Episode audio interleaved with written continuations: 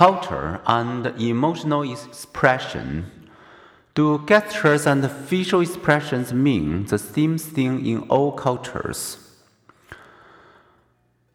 The meaning of gestures vary with culture. US President Richard Nixon learned this after making the North American AOK sign before a welcoming crowd of Brazilians, not realizing it was a crude insult in that country.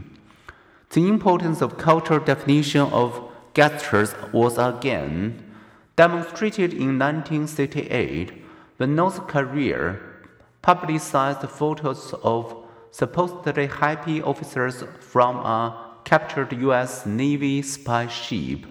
In the photo, three men had raised their middle fingers, telling their captors it was a Hawaiian good luck sign.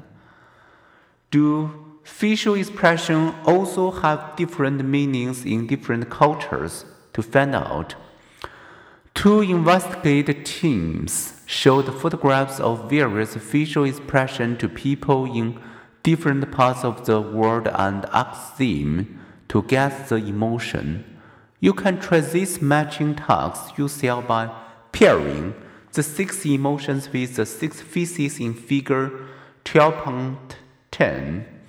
Regardless of your cultural background, you probably did pretty well. A smells, a smells, the word around, D2 for sadness, and to a lesser extent the other basic expressions. Facial expressions do convey some nonverbal accents that provide clues to one's culture. The data from 182 studies have shown slightly enhanced accuracy when people judge emotions from their own culture. Still, the telltale signs of emotion generally cross cultures. The world over, children cry when distressed, shake their heads when defined, and smile when they are happy.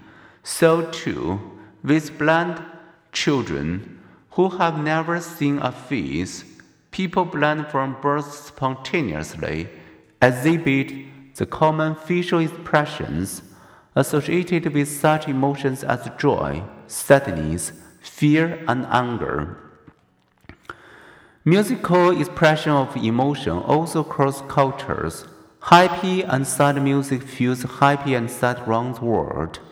Whether you live in an African village or a European city, fast paced music seems happy, and slow paced music seems sadder.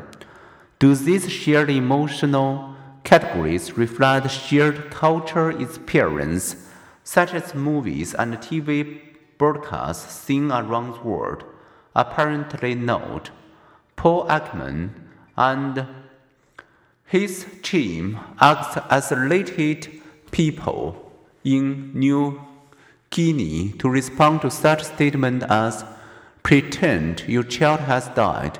The North American collegians view the taped responses, they easily read the New Guinea's facial reaction.